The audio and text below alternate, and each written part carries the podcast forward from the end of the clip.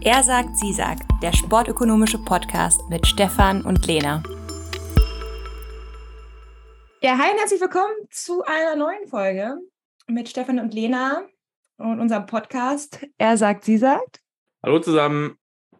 Diesmal haben wir uns überlegt, wir machen mal wirklich unserem Namen alle Ehre und machen tatsächlich mal ein Streitgespräch, Stefan. Wir sind ja ein sportökonomisches Streitgespräch eigentlich, steht zumindest in unserem Untertitel drin. Hatten wir versprochen mal am Anfang. Ja, haben wir uns aber nie gestritten. Naja, zu viel. Zu, zu viel, viel Harmonie. Ja. ja. Mal hoffe ich, dass ich jetzt kein, dass ich die Urlaubsplanung jetzt im August nicht nochmal über den Haufen werfen muss. Das werden wir jetzt sehen. Denn wir haben natürlich ähm, ja, ein Thema mit Konfliktpotenzial mitgebracht, nämlich die Gleichbezahlung von Männern und Frauen im Sport. Und speziell jetzt im Fußball, oder? Ja. Ja, genau. Es ist, ist, ja jetzt auch ein bisschen wieder in der Diskussion. Also wir haben ja gerade auch wieder die EM der Frauen in England. Ähm, jetzt sind wir schon im Halbfinale, also relativ gute oder ziemlich gute Leistung der ja. Damen. Und es gab ein relativ bahnbrechendes Urteil jetzt in den USA da hat irgendein Gericht, ich weiß gar nicht genau welches, entschieden, dass die Klage seitens der, äh, beziehungsweise da haben die Frauen geklagt, also die Nationalmannschaft der Frauen hat geklagt gegen US Soccer, also das ist der Verband, also quasi der DFB von den USA. Und die haben geklagt, dass sie vom Verband diskriminiert wären, ob ihres Geschlechts. Also dass sie, weil sie Frauen sind, weniger vom Verband erhalten als die Männer ich glaube, die erste Klage wurde damals noch abgewiesen, die zweite wurde, der wurde jetzt stattgegeben und sie haben auch Recht bekommen und daraufhin hat dann US Soccer tatsächlich die Bezahlung angeglichen und jetzt bekommen beide gleich viel. Äh, dazu muss man natürlich sagen, dass die Frauen oder auch die Männer natürlich nicht beim Verband selber angestellt sind, sondern ja eigentlich bei ihren Vereinen und vom Verband in der Regel leistungsabhängige Prämien bekommen für das Abschneiden bei Großturnieren, beispielsweise die WM. Genau. Also vielleicht als Beispiel, könnte man jetzt sagen, also die, ich glaube, bei der WM in Frankreich damals, bei der Frauen-WM, haben die Amerikanerinnen gewonnen und haben, ich glaube, was, zwei, zwei Millionen. Millionen, zwei Millionen bekommen dafür. Von der FIFA. Also der, der, die, die FIFA zahlt den amerikanischen Verband zwei Millionen. Genau, und die Prämienzahlung für die Franzosen damals, 2018, als sie die WM gewonnen haben, war 38 Millionen. Das heißt, wir haben 38 versus 2, was von der Seite der FIFA zum Beispiel kommt. Genau. Also da sieht man natürlich jetzt schon eine, eine Riesendiskrepanz in der Zahlungsbereitschaft und auch in den Einnahmen der Verbände, die sie einmal durch den Männerfußball generieren und einmal durch den Frauenfußball. Und ja. was halt in der Regel vor den Turnieren passiert, ist, dass die ähm, Spieler oder die Spielerinnen mit dem jeweiligen Verband dann über diese Prämien verhandeln. Jedes Mal über diesen Topf. Das bedeutet, äh, ich weiß, dass beispielsweise die Männer im letzten Jahr bei der EM ungefähr 350.000 Euro bekommen hätten, jeweils für den EM-Titel. Und das ist dann halt, je nach Abschneiden, staffelt sich das dann halt runter. Ich schätze ja. mal, jetzt sind sie im Achtelfinale ausgeschieden, vielleicht haben sie so 80 bis 100.000 bekommen. Vom Verband. Vom Verband, genau. Man verhandelt quasi ähm, über diesen Kuchen, der vom, von der FIFA oder von der UEFA dann ausgeschüttet wird. Und genau, der ist natürlich jetzt... beim, beim, beim Männerfußball deutlich höher. Hast du jetzt ja gerade auch schon die Beispiele genannt. Für den WM-Titel gab es fast das 19-fache bei den Männern. So, was ja, jetzt die nee. Frauen jetzt erreicht haben, ist quasi, dass sie jetzt für die gleiche Performance auch die gleichen Prämien bekommen. Und zwar jetzt nicht pro prozentual, von dem jeweiligen Kuchen, sondern tatsächlich die Absolut. gleichen, die Absolutwerte, ja. ja. Ja, ich glaube, dass diese prozentuale Sache nämlich irgendwas ist, was man jetzt relativ häufig in den Medien hört, wenn gesagt wird, wir haben jetzt Equal Pay erreicht. Also ich glaube, Norwegen ist nochmal ein anderes Beispiel, da wird auch absolut gleich bezahlt. Ähm, Spanien hatte sich jetzt geäußert, ich glaube, in, in Australien ist es auch so, dass, dass da die Prozentsätze gleich sind, die jetzt angeglichen werden. So genau, was das jetzt bedeutet, weiß ich auch nicht. Bis jetzt gab es auch erstmal nur diese Entscheidungen, dass diese Prozentsätze angeglichen werden. Wenn man jetzt sagt, okay, von, von dieser Auszahlung von zwei Millionen kriegt er 20 Prozent und die australischen Männer, wenn die, weiß ich nicht, 38 Millionen Prämie von FIFA bekommen und ihr kriegt davon auch 20 Prozent, sind dann die prozentualen Auszahlungen ja gleich, aber es ist ja immer noch ungleich, wenn es dann um die absoluten Auszahlungen geht. Genau, ja. Äh, das muss man unterscheiden. Das ist natürlich jetzt für die amerikanische Frauennationalmannschaft natürlich ein, ein Riesenerfolg, weil sie jetzt ja. ähm, äh, stark partizipieren an den Erträgen. Ja, also in Deutschland zum Beispiel würde ich jetzt fast sagen, dass wir, wenn wir uns die Zahlen angucken, also du hattest, glaube ich, ich, was hattest du, 350.000 gesagt? Ähm, Meine ich, ja. Ähm, momentan, wenn die Frauen jetzt die EM gewinnen würden, würden sie 60.000 erhalten. Also das ist natürlich auch ein riesengroßer Unterschied. Also wir haben da eine riesengroße Diskrepanz. Ich weiß allerdings nicht, wie hoch die Prämienzahlungen seitens der UEFA sind für den jeweiligen Titel. Nee, aber das wird ja ungefähr ähm, gleich sein, denke ich jetzt mal auf zu einer WM, könnte ich mir vorstellen. Dass da gar nicht so ein großer Unterschied ist, weil die Prämie jetzt auf weniger Mannschaften verteilt werden.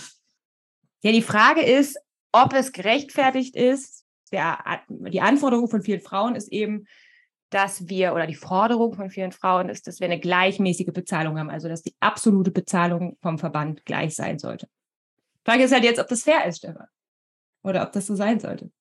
Ja, aber es ist sicherlich äh, auf den ersten Blick fair. Also es ist die gleiche Leistung, der gleiche Sport wird ausgeübt auf dem gleichen Spielfeld und die gleiche Performance wird erbracht im Sinne von, dass man sich auf dem allerhöchsten Niveau gegen die Besten der Welt durchgesetzt hat.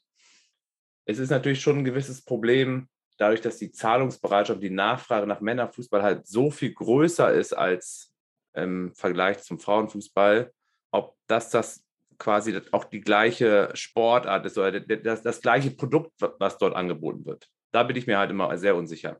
Ja. Der Fußball ist halt eine ganz große Ausnahme, äh, weil dort halt so viel Geld umgesetzt wird und das ist fast in keiner anderen Sportart irgendwie sichtbar. Ist vielleicht noch irgendwie im Golf oder im teilweise im Tennis oder im Basketball, aber das sind dann halt auch schon die großen Ausnahmen. Und ich bin mir nicht sicher, ob der Frauenfußball sich dort mit der richtigen Sportart vergleicht. In, Im Sinne von jetzt in dem Fall natürlich in der gleichen Sportart, aber Männerfußball. Ne, aber das ist ja auch ein bisschen die Argumentation, die US Soccer geliefert hat. Also die haben auch gesagt, sie spielen theoretisch was anderes, also es sind andere. Also das haben sie gesagt, als sie verklagt wurden, ne? Genau, ähm, das, das war die, und die wurde ja nicht, ein unterschiedliches ähm, äh, Bezahlungsmodell hatten. Genau, also das war die Argumentation auch seitens US Soccer, also dass die Differenz nicht daran liegt oder die Bezahlungsunterschied nicht daran liegt, dass, dass Männer und Frauen sind, sondern dass sie im Prinzip unterschiedliche Wettkämpfe spielen, unterschiedliche Organisationen quasi sind. Ja. Und dass das Angebot ist natürlich auch ein anderes. Das darf man halt auch nie vergessen, dass es halt auch viel, viel schwieriger ist, in der Herren-Nationalmannschaft zu, zu spielen, als in der Frauennationalmannschaft, weil man sich gegen weniger Konkurrenz durchsetzen muss. Wir sehen natürlich jetzt immer nur die ganzen Spitzensportler, Spitzenfußballer, die halt auch viel Geld verdienen, aber wir sehen halt auch nicht die tausende Talente, die auf der Strecke geblieben sind. Und da ja, aber dieser, das, siehst, ja, aber das siehst du in keiner Nationalmannschaft. Und du siehst auch nicht, wie viele vielleicht mit dem Sport angefangen hätten, wenn man eine vernünftige Bezahlung bekommen hätte.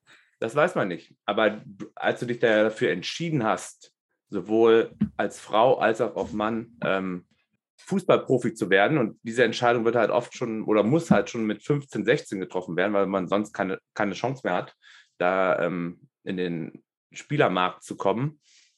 Kennst du ja deine erwartete Auszahlung. Du kennst dein erwartetes Einkommen. Und du hast dich ja jetzt auch als Frau entschieden, Profi zu werden, mit dem Wissen, dass es eine ungleiche Bezahlung gibt.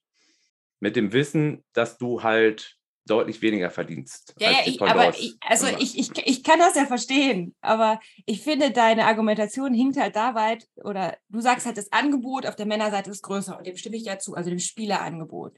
Aber ein Angebot hängt auch immer von dem erwarteten Ertrag ab, den ich in der Zukunft sehe. Wenn ich weiß, dass ich unglaublich viel arbeiten muss, um Profisportler zu werden und dann aber eine Bezahlung bekomme von, keine Ahnung, 2000 Euro, ist halt die Frage, wie viel Investitionen stecke ich in dieses Ziel und werde ich mich überhaupt dahin professionalisieren?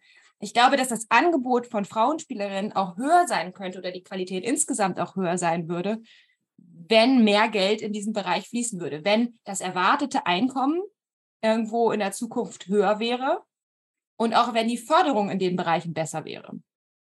Das ist richtig, aber das heißt nicht, dass die Nachfrage auch steigen würde. Ne? Also der, der ja, aber das wissen wir bei vielen Produkten nicht. Genau, aber deshalb ähm, weiß ich halt nicht, ob sich jetzt eine Subvention lohnt.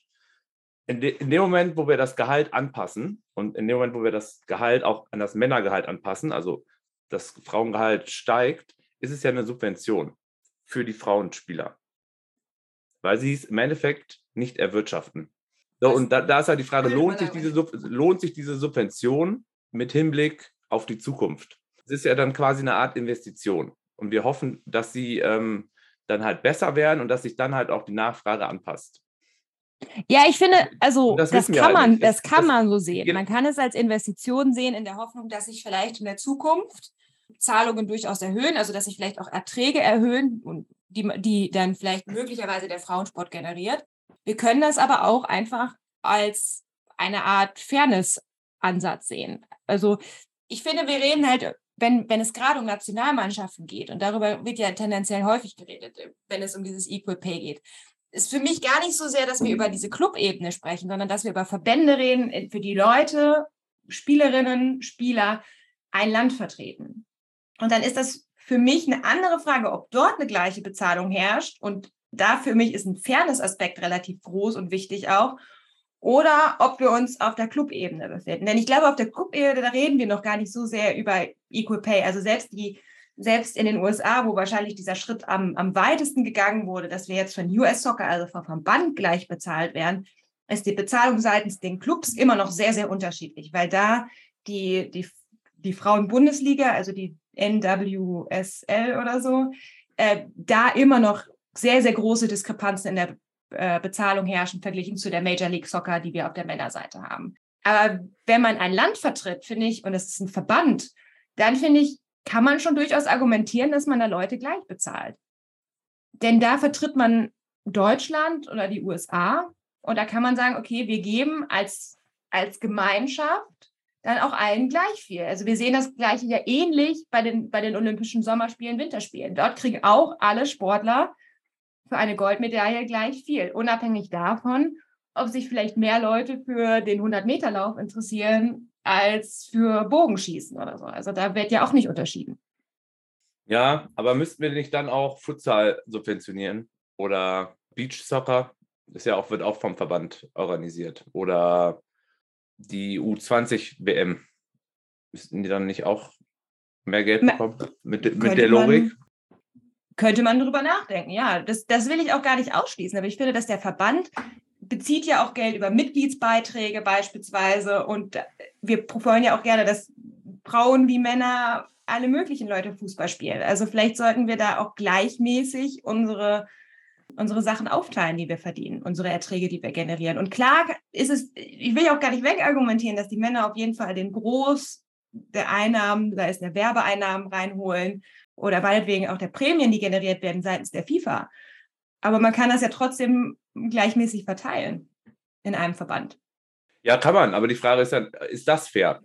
Also wenn die einen quasi die Last tragen und die anderen nur davon profitieren, das ist ja auch, auch eine Frage der Fairness. Ja, aber, aber, aber diese Fairness-Frage, ich meine, vielleicht ist das jetzt auch schon so ein bisschen zu, äh, äh, zu philosophisch, aber dass irgendwie einige Leute mehr Last tragen als andere Leute, das sehen wir halt überall in der Welt. Also wir sehen auch Steuern, die unterschiedlich äh, getragen werden, dass reiche Leute insgesamt mehr Steuern zahlen oder so. Also diese Umverteilung haben wir immer. Und man kann ja auch zum Beispiel argumentieren, dass dann diese Ausgaben, die getätigt werden, wenn wir Frauen erfolgreich sehen und mit auf einem hohen Niveau Fußball spielen, dass dann mehr junge Mädchen tatsächlich auch mit dem Sport anfangen. Und Sport ist ja gut für die Gesundheit. Also man kann das ja auch als öffentliches Gut betrachten, der, was dann positive externe Effekte hat. Geringere Kosten für Krankenkassen, weniger Leute, die krank sind, weil sie Sport machen, höhere Bildung von Sozialkapital etc. pp. Ja, also ich würde, ich würde das Geld, glaube ich, tatsächlich äh, eher in den, ähm, in den Jugendbereich dann auch stecken. Weil im Endeffekt die Subvention muss ja irgendwer zahlen. Im amerikanischen Sport ist es jetzt, oder im amerikanischen Fußball ist es jetzt wahrscheinlich so, dadurch, dass das Premium-Modell der Männer sich eigentlich nicht verändert hat, zahlt halt der Verband die Subvention an die Frauen. Was heißt, oder das, äh, die höheren Prämien. Es gibt ein anderes Modell in Norwegen, glaube ich, dass die Männer äh, auf Teil ihrer Prämien verzichten. Das ist äh, schön und gut, also habe ich auch hohen Respekt vor, können sie auch gerne machen. Das ist deren freie Entscheidung. Wenn sie es halt nicht machen, dann bleibt halt entweder der Verband, der Staat oder externe äh, Geldgeber. wenn sich jetzt externe Geldgeber finden, auch sehr gut. Also ich bin immer, immer froh, wenn es Investitionen gibt im Sport. Ähm, den Staat würde ich halt raushalten. Finde, der hat da jetzt nicht, nicht dafür zu sorgen, dass das Gehalt von Profisportlern angepasst wird. Und ja, drittens ist dann halt der Verband. So, und der Verband ist halt eine Non-Profit-Organisation und ähm, klar, kann sich überlegen, was er mit dem Geld machen will. Er kann es natürlich den Profisportlern zur Verfügung stellen. Er kann damit natürlich aber auch andere Sachen machen. Beispielsweise für eine bessere Infrastruktur sorgen, für bessere Trainerausbildung, für eine bessere Jugendarbeit. Und das Geld fehlt natürlich, wenn wir jetzt die Gehälter der Profisportlerinnen anpassen. Ja, aber ich finde, also die Argumentation stimmt ja auch. Ich finde das jetzt aber auch ein bisschen unfair, jetzt zu sagen, weil ihr jetzt mehr kriegt, kriegt dann der Rest nicht mehr. Also das ist ja dann auch so ein bisschen hm. den Frauen dann vorzuwerfen, weil ihr jetzt was kriegt, kriegen jetzt die anderen nichts mehr, so ungefähr. Ist aber so. Also kannst ja nicht wegdiskutieren. Also ist, dem Verband fehlt, fehlt ja jetzt Geld. Ja, dann nimmt er einfach den Männern vielleicht auch mal ein wenig mehr weg. Also man kann ja auch, wenn man sagt, okay, machen sie ja, machen sie aber nicht. Machen sie ja nicht. Ja machen. machen sie ja zum Beispiel in Norwegen. Genau, ja, aber darauf müssen sie sich aber auch einlassen. Ne? Das, das ist natürlich schon ein gewisses Problem. Also, wenn das wir muss, jetzt noch mal ein bisschen. Das muss halt äh, schon auf freiwilliger Basis dann erfolgen. Also, vielleicht, wenn wir das jetzt mal ein bisschen auf dieses Beispiel, der, wie, wie das der US Soccer macht, übertragen oder darauf vielleicht mal eingehen. Dort ist es ja so, dass einfach die, die Prämien gepoolt werden, die beide einnehmen. Also die, weiß ich nicht, die, die US-Damen hätten jetzt beispielsweise für den WM-Titel zwei Millionen bekommen, die Männer haben nicht teilgenommen, also null Euro. Und am Ende werden die gleichmäßig die Prämien aufgeteilt. Das ist natürlich in dem Fall jetzt, in diesem spezifischen Fall, wo die Männer sich nicht qualifizieren für die WM und die Frauen den Titel gewinnen, verlieren in Anführungsstrichen die Frauen etwas, weil sie ja quasi dann die, ihre zwei Millionen aufteilen müssen. Aber im, im häufigeren Fall, das darf man ja auch nicht vergessen, also wenn, sobald sich die äh, USA qualifiziert, was sie ja jetzt auch wieder, weiß gar nicht, ob sie, die mussten sich ja gar nicht, ah, für, für Katar sind sie jetzt qualifiziert, ne? Ja. Nee, die danach ist ja erst für die sie sich nicht qualifizieren müssen, weil sie ja automatisch Gastgeber sind wahrscheinlich, ne? Da werden sie ja sicherlich fünf Millionen allein für die Teilnahme bekommen, würde ich jetzt mal tippen. Wenn sie damals, sie haben zehn Millionen damals fürs Achtelfinale bekommen, wahrscheinlich fünf Millionen wenn wir dann diesen Pot haben, dann haben wir fünf und zwei, dann sind es sieben Millionen, dann werden sieben Millionen aufgeteilt. Also kriegen dreieinhalb die Frauen und dreieinhalb die Männer quasi, so ganz grob. Ja, aber ich sage ja, der Leidtragende ist der Verband. Das, das, ist, ja, das, das, das ja der Punkt. Der, durch das neue Modell verliert der Verband an Gewinn. Ob das jetzt gut oder schlecht ist, kann sich ja jeder überlegen. Das ist ja auch eine Sache, wie man, wie man die Gelder verteilt. Kann auch sein, dass die vielleicht die Bürokratie entschlacken, dass die Managergehälter dort sinken. Weiß ja nicht genau, was damit passiert. Aber das ist jetzt erstmal, das ist erstmal Fakt. Weil irgendwer muss das zahlen. Ja, ja, und ich glaube, die große Argumentation, und wenn, wenn wir zum Beispiel anhören, was, was die, die DFB-Frauen fordern, dann sind wir halt ganz, also da will halt noch nicht jeder die Equal Pay haben. Also im ja. Prinzip seitens der DFB-Frauen wird diese Forderung gar nicht gestellt, sondern da geht es primär tatsächlich um andere Sachen, nämlich die gleichen Trainingsbedingungen, der gleiche Anzahl von Trainerstab, Professionalisierung, die einfach dazu führen würde, dass das Niveau, das wir haben, steigt. Und ich finde, vielleicht ist das jetzt auch meine subjektive Meinung, dass wir jetzt schon sehen, dass das Niveau im Frauenfußball extrem gestiegen ist. Also ich finde die Spiele qualitativ deutlich stärker als noch vor einigen Jahren weiß nicht, was deine persönliche Meinung ist. Ich ja, glaube, dass mit, mit Geld eine Menge erreichbar ist. Und das sehen wir auch, wenn wir uns einfach Männerfußball angucken, wie der vor 30 Jahren aussieht und wie der heute aussieht. Wenn man mehr Geld zur Verfügung hat, das Training professioneller ist, wird das Niveau auch steigen.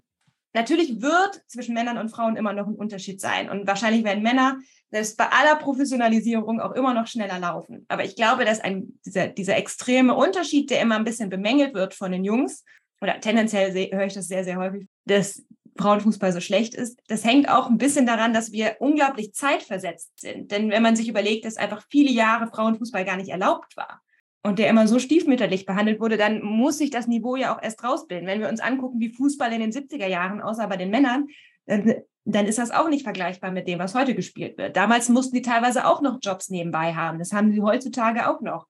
Machen noch Ausbildung, gehen danach essen zum Training. Dein Niveau kann halt nicht hat halt noch viel Potenzial nach oben. Und ich glaube, dass die Frauen momentan, zumindest seitens der DFB, mehr fordern, dass sie die Möglichkeit bekommen, ihr Potenzial komplett auszuschöpfen überhaupt. Ja, ja, ich, das ist ja auch in Ordnung. Ähm, aber jetzt nochmal darauf zurückzukommen, dass jetzt die Gehälter zu schnell angepasst werden, das war ja im, im, im Herrenfußball ja auch nicht der Fall, dass das subventioniert wurde. Das war ja halt ein langwieriger Prozess, da überhaupt hinzukommen, wo wir heute sind im Herrenfußball.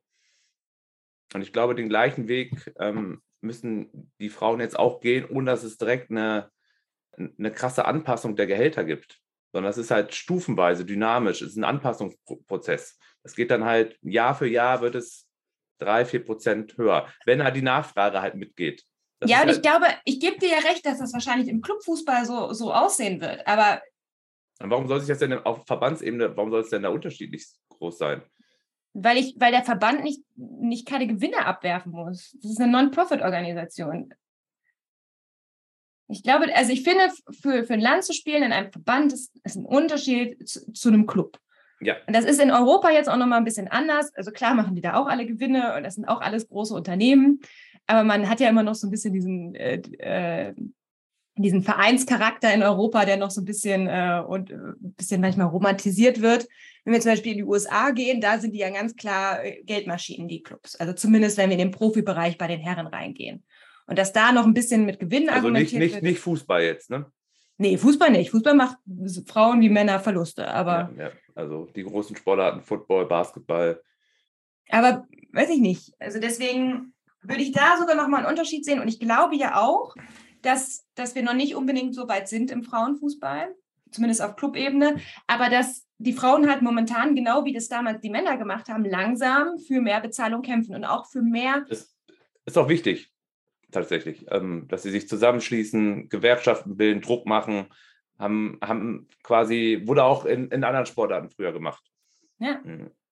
Und ich glaube, ein Kampf, und das ist halt gerade das, was, was viele, viele Sportlerinnen kritisieren, ist, dass ihnen oftmals überhaupt nicht die Möglichkeit gegeben wird, sich zu, ja, zu verkaufen quasi. Also weil oftmals eine Sportart sehr, sehr stiefmütterlich seitens des Verbandes und vielleicht auch des Vereines betrachtet wird, dass denen keine guten äh, Sendeplätze zur Verfügung gestellt werden, dass die, dass es nicht so oft im Fernsehen übertragen wird und dass viele Frauen einfach sagen, hey, gibt uns überhaupt die Chance, uns einfach mal zu vermarkten. Ja, also wobei ich da jetzt zum Beispiel bei der Nationalmannschaft äh, das jetzt nicht unterschreiben würde. Also die wird schon relativ gut vermarktet in Deutschland. Also wir, wir, wir haben ja Spiele bei The Zone, wir haben in, in Primetime im öffentlich-rechtlichen, was halt nicht besser geht im Endeffekt. Ähm, da ja. würden sich andere Sportarten die Füße nachlecken, dass sie die Aufmerksamkeit doch bekommen. Also ja, glaub, darüber, können sich, darüber können sie sich zumindest jetzt nicht beschweren, dass es im Vereinsfußball ein bisschen anders aussieht, ähm, ist klar. Also da geht auch mehr und da ist auch eigentlich der, sind die Öffentlich-Rechtlichen auch in der Pflicht, da mehr zu machen und dann auch eigentlich weggehen vom Männerfußball hin zum Frauenfußball und vor allem auch zu anderen Sportarten. Ich glaube, das ist halt auch der Punkt, ähm, dass das mehr gefördert werden müsste. Ja, aber ich glaube, dann gehen wir jetzt, also ich meine, über die öffentlich-rechtlichen und deren Verantwortung bei, bei Fußball haben wir ja schon mal diskutiert. Ja. Ähm, ich fand es nur ganz spannend, es gab eine, einen relativ großen Aufschrei, ich glaube 2020 oder so, oder 21, nee, 21 war das beim College Basketball in den USA, sich eine, eine Spielerin darüber beschwert hat, dass sie nicht die gleichen Bedingungen bekommen bei den Playoff-Spielen wie die Männer. Also dass sie zum Beispiel nur, ich glaube, die haben nur Schnelltests bekommen, keine PCR-Tests und sie haben auch keinen äh, vernünftigen Kraftraum zur Verfügung gestellt bekommen. Und das Ganze wurde dann, hatte sie bei TikTok gepostet, hatte dann auch relativ großen Hashtag Aufschrei. Ähm, äh, mit sich gebracht, wo das dann äh, stark kritisiert wurde. Dann hat halt der Verband sehr, sehr schnell nachgezogen und dann ganz schnell doch, nochmal so, so ein äh, Kraftraum innerhalb von zwei Tagen, glaube ich, ähm, aufgerichtet. Und daraufhin ist dann, wurde ein externes Gutachten auch mal in den Raum oder wurde in Auftrag gegeben, beziehungsweise wurde geschrieben. Ich weiß gar nicht, ob das jetzt tatsächlich die NCAA in Auftrag gegeben hat. Da wurde aber festgestellt, dass im Marketingpotenzial noch unglaublich viel Raum nach oben ist und dass das seitens des Verbandes überhaupt nicht komplett ausgeschöpft wird. Also man geht davon aus, dass tatsächlich die Frauen oder der Frauenbereich fast das Doppelte einnehmen könnte als das, was halt momentan nimmt an, an TV-Rechten. Und dass zum Beispiel, und das ist auch ähnlich bei der FIFA, dass die Werberechte und die Marketingrechte zusammen mit den Männern verkauft werden. Und dass deswegen oft gar nicht bewusst ist, wie viel tatsächlich von den Sponsoring- und Marketingrechten tatsächlich auf die Frauen fallen und dass die aber komplett den Männern zugerechnet werden. Und das sind manchmal so kleine Sachen, die dazu führen, dass vielleicht einfach dieses, dieser ganze Sport oder sei es auch Frauensport manchmal ein bisschen stiefmütterlich behandelt wird. Das hat gar nicht, entweder vielleicht nicht hundertprozentig klar ist, wie hoch ist das Interesse, auch seitens von, von Firmen, wenn es um Marketing angeht. und dass es beim Verkauf von TV-Rechten vielleicht nicht genauso offensiv verhandelt wird, wie das vielleicht bei Männerrechten der Fall ist. Weil man das ja. so ein bisschen so als nettes Nebenprodukt, ach komm, dann nimmt das auch und dann tschüss. Ja, das kann sein. Gut, das wären dann, das wären dann halt auch Managementfehler, sondern dazu sagen, das wäre dann auch wichtig, dass sich da ähm, ja, Vereine, aber auch Frauen ähm, oder Fußballerinnen zusammentun, um da halt ähm, gegen vorzugehen. Ja, und ich meine, das machen sie halt jetzt oder sie versuchen es dagegen vorzugehen oder, oder die, das in die Öffentlichkeit zu tragen. Und ich finde es dann manchmal ein bisschen schade, dass das Ganze von manchen Leuten so belächelt wird und einfach nur gesagt wird, ja, aber ihr macht halt auch weniger Geld, seid, stellt euch nicht so an und äh, ihr kriegt ja schon 60.000, seid doch froh so ungefähr. Ja, aber das sehe ich ja auch tatsächlich sogar ein bisschen so. Also sie kriegen natürlich, das darf man nicht vergessen, sie kriegen mehr momentan vom Kuchen ab, als jetzt äh, prozentual als Männer beispielsweise. Ne? Also es, es, es, findet ja schon eine Quersubventionierung statt. Das siehst du zum Beispiel daran, dass äh, Männerhandball, was man vielleicht von der Nachfrage vergleichen kann, und würde ich sogar behaupten, dass es dort eine höhere Zahlungskraft gibt, die bekommen halt weniger Geld ähm, vom Verband für beispielsweise den WM-Titel. Ich glaube, das sind um die, um die 25.000 bis 30.000. Ja, aber das, das ist halt, aber du hattest doch heute mal nachguckt, wie viel der Leichtathletikverband für Medaillen jetzt in Eugene auszahlt. Wie viel waren das? Für Goldmedaillen? 70.000. Ja, das sind schon mehr, als die Frauen kriegen jetzt. Also ich ja, glaube, gut, wenn du, du, aber, kannst, aber du kann, ich glaube, das ja gut, aber es ist kannst du ja gut, das ist, ist ich weil, finde, weil, das, weil das halt auch umgesetzt wird. Hier gibt es ja eine, eine Quersubventionierung. Die 60.000 würden die Frauen niemals bekommen, wenn es den Männerfußball nicht geben würde. Wenn das ein eigener Verband wäre, der Frauenfußball, würden sie die 60.000 nicht bekommen. Das, das weiß das ich muss, nicht. Das ist eine das, Hypothese. Ich weiß nicht, wie viel, wie viel zahlt denn die FIFA für, für den Sieg? Die UEFA. Ja. ja. weiß ich nicht, aber das wären ja. Ähm, Sagen wir, es sind die zwei Millionen, die zum Beispiel die FIFA gezahlt hat. Ja, dann würden die 60 Prozent der Prämien bekommen. Ja, könnte doch. Da, wie die Prämien verteilt werden, ist ja, obliegt ja dem DFB. Genau, aber die würden denen nie 60 Prozent geben vom Kuchen. Würden sie nie machen. Das macht, das macht keiner. Die Männer bekommen 20 Prozent vom Gesamten. Die haben ja auch Kosten dafür. Die würden nicht, die würden nicht 60, 70 Prozent der, ähm, der Prämieneinnahmen von der FIFA oder UEFA denen geben. Wenn es ein eigener Verband wäre. Das kann sein, das, aber das ist eine hypothetische Annahme. Das kann das kann, hören wir nicht. Ja, aber wir sehen es ja in allen anderen Sportarten, dass es nicht der Fall ist. Also warum sollte es jetzt im Frauenfußball so sein, dass, es, dass, das, dass da so hoch ähm, ausgeschüttet wird? Ja, das passiert ja jetzt zum Beispiel in den USA. Da werden 80 Prozent der Prämien weitergegeben. Ja, weil sie das ja finanzieren müssen. Das ist, das ist ja deren Hauptproblem jetzt in Amerika, dass sie jetzt die Gehälter angepasst haben der Frauen an die Männer und dass sie deshalb natürlich jetzt das manche wollen. Sie machen weniger Gewinn. Deshalb müssen sie jetzt 80 Prozent ausschütten. Dadurch kommt das ja. Aber das würde ja nie, auch in Amerika, wenn dort der Männerfußball verboten wäre oder es gäbe den Verband einfach nicht, würde ja keiner auf die Idee kommen, so viel da jetzt auszuschütten. Die kriegen ja jetzt wahrscheinlich für einen WM-Titel mehr, als die FIFA ausschüttet, unter Umständen. Das kann sein, ja. Ja, so. Die Frauen, das, ja. Das würde ja nie passieren. So gesehen ja. ist, also, was ich halt sagen will, es ist halt eine Quersubventionierung von wem auch immer, jetzt vom Verband zum Frauen oder vielleicht auch von Männern zu Frauen. Und ich glaube, wenn man, wenn man, wenn man das halt gut findet, das kann man auch nicht gut, kann man auch das kann man auch nicht gut finden. Nein, kann man auch gut finden. Aber man muss dann halt auch sagen, warum gibt es keine Quersubventionierung dann hin zum Handball, zum Basketball, zum Eishockey, zum Spikeball? Warum unterstützen wir die Sportart nicht? Warum ist es jetzt ausgerechnet Frauenfußball? Ja, aber wir unterstützen, also das ist ja immer der Verband, der das dann macht. Also der Verband ja. teilt das Geld an, das sie extern einnehmen. Ich finde, es ist ein Unterschied, ob wir über den, den DFB reden und dann kann man gerne, und das finde ich auch ein valides Argument, dass man dann sagt, okay, dann müsste der Beachsoccer vielleicht auch ein bisschen mehr kriegen. Das ist für mich noch ein valides Argument. Aber wenn wir über den Handballverband reden, ist es dann ein anderer Verband, eine andere Sportart. Für mich ist es das nämlich eigentlich nicht. Deshalb glaube ich, eigentlich haben wir Equal Pay, aber ja. wir, müssen den Fuß, wir müssen den Männerfußball ausklammern, weil es einfach so was Besonderes ist. Das gibt es halt so, fast auch nirgends. Aber wir haben Equal Pay zwischen Frauenfußball und Handball, zwischen Frauenfußball und Basketball. zwischen Frauen und Eishockey. Das haben wir ja. Ja, aber also unabhängig davon, also jetzt einen Toni Kroos zum Beispiel, die 350.000, die er jetzt für irgendeinen Titel bekommt, die sind für ihn, keine Ahnung, das, was er normalerweise an einem, einem Tag verdient. Deswegen glaube ich, dass ja. Aber denen geht es nicht ums Geld, denen geht es um Gerechtigkeit. Das Hat die denn überhaupt mal jemand gefragt? Also den Männern scheinbar in Norwegen war das nicht so wichtig. Oder beziehungsweise die haben halt gesagt, kann sie ja finden auch, das andere kann, wichtiger. Es können sie auch für sich treffen. Also ich habe auch gar kein Problem damit, wenn die Männer freiwillig verzichten. Das ist ja deren gutes Recht. Ich sage nur, dass denen, denen das Geld zusteht, genauso wie ein gewisser Anteil den Frauen zusteht. Und wenn die Männer bereit sind, was von ihrem Kuchen abzugeben, perfekt, bin ich für. Habe ich nichts gegen. Ich habe nur ein Problem damit, wenn das von Ver Verbandsebene quasi äh, bestimmt wird. So, das wird mhm. halt nicht passieren. Also wenn, dann ist es auf freiwilliger Basis, dass Männer abgeben. Oder wie wir es jetzt in Amerika sehen, da haben, äh, wollten die Männer halt eigentlich nichts abgeben. Also muss dann angepasst werden und der Verband zahlt dann.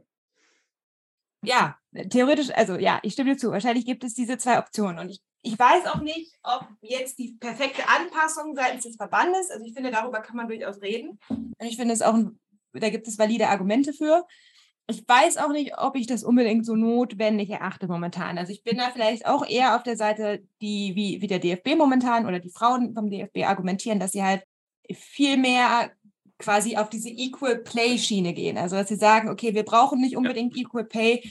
Wir müssen erstmal auf den gleichen Bedingungen trainieren. Und ich glaube, die waren jetzt auch schon super begeistert, dass sie einfach mal am gleichen Trainingsvorbereitungscamp in Herzogen auch, auch trainieren konnten. Und haben wir ja. total begeistert von, von den Zuständen oder dass wir da sagen, wir können auf vernünftigen Rasen spielen. Also ich glaube gerade bei der, ich weiß gar nicht, war das bei der WM, wo das so eine große Diskussion war bei den Frauen, dass sie da so viel auf Kunstrasen spielen mussten. Ähm, selbst momentan, selbst in den USA ist es tendenziell noch so, dass Frauen deutlich häufiger auf Kunstrasen spielen als Männer. Und dass sie einfach sagen, wir wollen nicht auf Kunstrasen spielen, wir wollen auf ganz normalem Rasen spielen. Und dass diese Bedingungen durchaus ange angepasst werden müssen. Ich glaube, wir müssen darüber reden, dass wir das, das gesamte und auch gerne andere Sportarten. Also mich stört es noch nicht mal, dass wir auch sagen, okay, wir wollen nur Frauenfußball besser vermarkten. Ich würde gerne auch andere Sportarten gerne besser vermarkten. Also dass wir da versuchen, ein bisschen mehr rauszuholen, weil ich glaube, und ich glaube, die größte Problematik ist aber gerade im Verband Fußball, dass du oft halt so eine große Cash-Cow hast, dass du halt die immer weiter ausmelken möchtest, dass du vielleicht vergisst, dass du noch eine andere Cash-Cow hast, die vielleicht auch Geld machen kann. Und wenn du aber keine Werbung für ein Produkt machst, dann wirst du damit auch kein Geld erwirtschaften. Also wenn ich irgendwie, wenn wir so einen super tollen Podcast haben wie wir, aber niemandem erzählen, dass wir einen super tollen Podcast haben, dann dürfen wir uns ja nicht wundern, wenn nur 60 Leute den hören, stimmt. Ja, ja das stimmt. Deswegen glaube ich, man muss den Leuten die Option geben. Und zum Beispiel, wenn wir jetzt wieder auf den College Basketball zurückgehen, dort wurden die Regeln nämlich geändert. Da hat man zum Beispiel das March Madness auch für die, das Logo bei den Frauen eingeführt. Man hat das ein bisschen höher vermarktet. Man hat Spiele im Free TV übertragen. Und man hat festgestellt, oh, die Einschaltquoten sind auf einmal viel, viel höher. Und wir haben jetzt neue Zuschauerrekorde tatsächlich. Also ich glaube, jetzt waren 260.000 bei den Frauen und 330.000 bei den Männern ich glaube, wenn man oftmals Frauen die Möglichkeit gibt oder auch anderen Sportarten die Möglichkeit gibt, sich groß zu vermarkten, dann besteht durchaus auch Nachfrage. Man muss dann vielleicht einfach mal die Chance geben. Ja, gut. Da sind natürlich jetzt wieder die öffentlich-rechtlichen ein bisschen in der Pflicht. Machen sie ja auch zumindest jetzt bei den Großturnieren. Müssten sie vielleicht jetzt noch mehr in der Bundesliga machen, aber da ist jetzt die Nachfrage ja auch nicht so groß da. Ich weiß nicht, wo wird es übertragen momentan, die Bundesliga Magenta TV? Mhm. Hm, das ist halt ein bisschen ein bist du dann doch im, im Nischenprogramm da versunken. Ja, aber vielleicht ist halt, also ich fand es halt ganz cool, dass zum Beispiel das Champions League-Finale von den Frauen wurde ja bei YouTube übertragen. Das ist halt eine gute Möglichkeit, dass jemand nicht unbedingt gleich ein Pay-TV-Abo irgendwo abschließen kann. Also Magenta TV abzuschließen ist halt auch nochmal eine Hürde, die vielleicht möglicherweise bei Frauenfußball noch nicht gegeben ist. Ja, ja auf jeden Fall. Aber da, da, ich glaube, da wird jetzt schon einiges gemacht äh, in der Hinsicht. Und das ist auch ein wichtiger, wichtiger Prozess, der jetzt da gestartet wird. Ja. Aber also, meine Meinung ist ja nur, es muss mehr aus dem Frauenfußball selber herauskommen und man muss sich eher lösen vom Männerfußball. Meiner Meinung nach hat Frauenfußball das gleiche Problem wie, wie der Handball und der Basketball. Und an denen müsste man sich orientieren. Das sind eigentlich auch die Konkurrenzprodukte. Ja, ich glaube, dass du schon recht hast. Also klar, dass vielleicht von dem, von dem Marketingpotenzial, das vielleicht jetzt da gerade momentan da ist, dass es vielleicht ähnlich ist wie Handball und Basketball bei den Männern. Aber Frauenfußball ist vielleicht auch momentan die größte, zumindest Teamsportart, die es für Frauen gibt oder die die, die höchste Reichweite hat. Und ich glaube, dass da auch seitens der Gesellschaft eine gewisse Verantwortung ist, dass man da vielleicht historisch gesehen lange einer Gruppe nicht ermöglicht hat, eine bestimmte Sportart auszuüben. Und da diese historische Verantwortung muss vielleicht auch ein bisschen geschultert werden. Und wir sehen, ja, ich meine, das ich, genau ich meine, bei, bei, bei Frauenfußball ist ja noch so, die durften relativ früh anfangen, Sport zu haben. Wir gucken uns andere Sportarten an. Da ähm, Skispringen oder nordische Kombination, da sind wir bis heute noch nicht bei den Olympischen Spielen. Da hat sich einfach irgendwer mal überlegt, dass Frauen ja angeblich nicht in der Lage sind, Sport zu machen. Und dann kann man sich auch nicht wundern, wenn man erst spät anfängt, dass dann tatsächlich auch das Niveau vielleicht noch ein bisschen niedriger ist. Ja, da gebe ich dir absolut recht.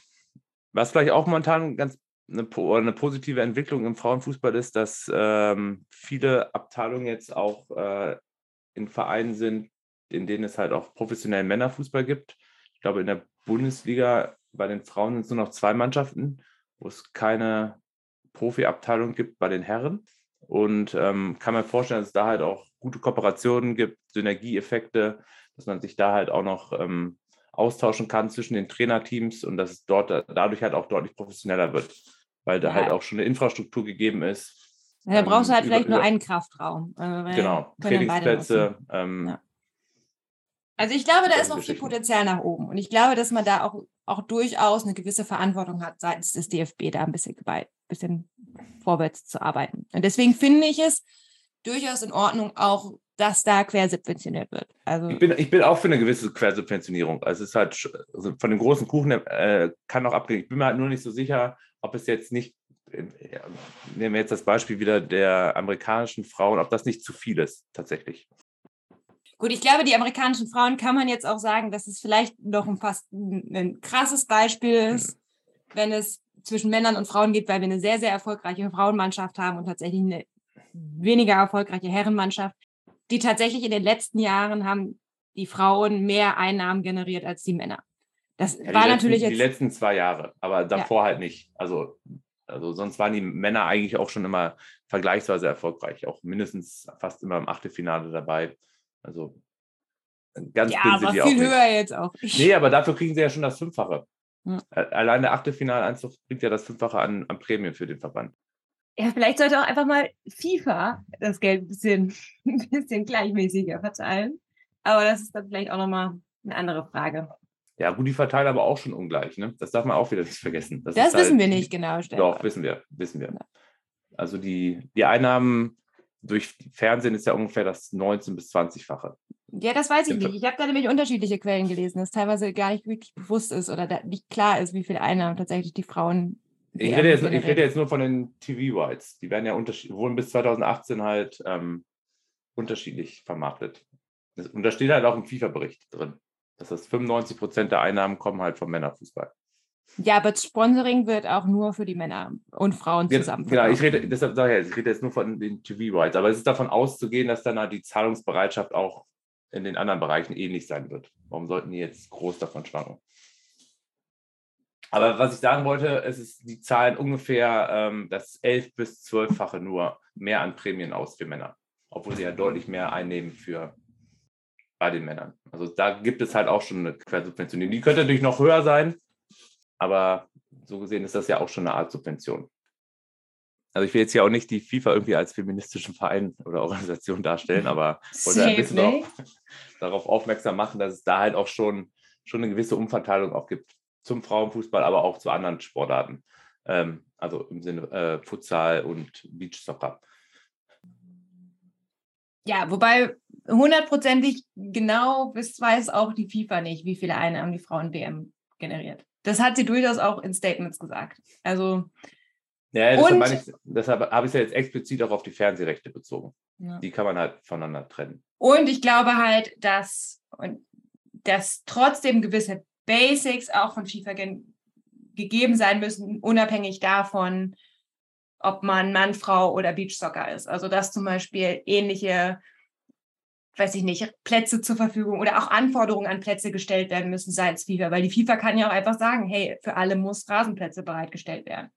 Und das ja. kann die FIFA machen. Und daran wird die FIFA auch nicht ärmer, wenn sie diese Forderungen stellt. Und das ist für mich auch schon ein wichtiger Faktor, die gleichen Anforderungen zu stellen, die ein Gastgeber bereitstellen muss. Und ich meine, die Rasenplätze sind ja da in Frankreich. Du kannst mir jetzt nicht erzählen, dass die da keine Rasenplätze haben. Ja, es geht aber um Kanada, ging das damals. Ne? Ja, oder Kanada. Und, das ähm, und dass sie vielleicht auch die Rahmenbedingungen um die Sachen gleichmäßig generieren, dass sie vielleicht auch die Vermarktungsrechte gleich stark und gleich aggressiv vermarkten. Und das Gleiche gilt ja auch auf der DFB-Ebene. Und dann vielleicht so, bevor wir jetzt enden, noch so eine, eine kleine Anekdote. Ich hatte einen Podcast gehört mit einer ehemaligen Weltmeisterin aus den USA von 1999 und die hatte erzählt, dass nach dem WM-Sieg hatte US Soccer gesagt, ja, danke und, und tschüss und hatte so ein bisschen so, ja, okay, ihr habt jetzt ja gewonnen, das ist toll.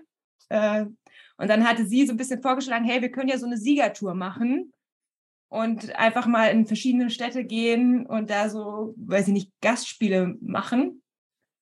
Und US Soccer war am Anfang nicht so begeistert, als sie dann aber festgestellt haben, dass das relativ großes Interesse ähm, erweckt und tatsächlich auch Geld generiert, waren sie dann aber auch ganz, ganz interessiert.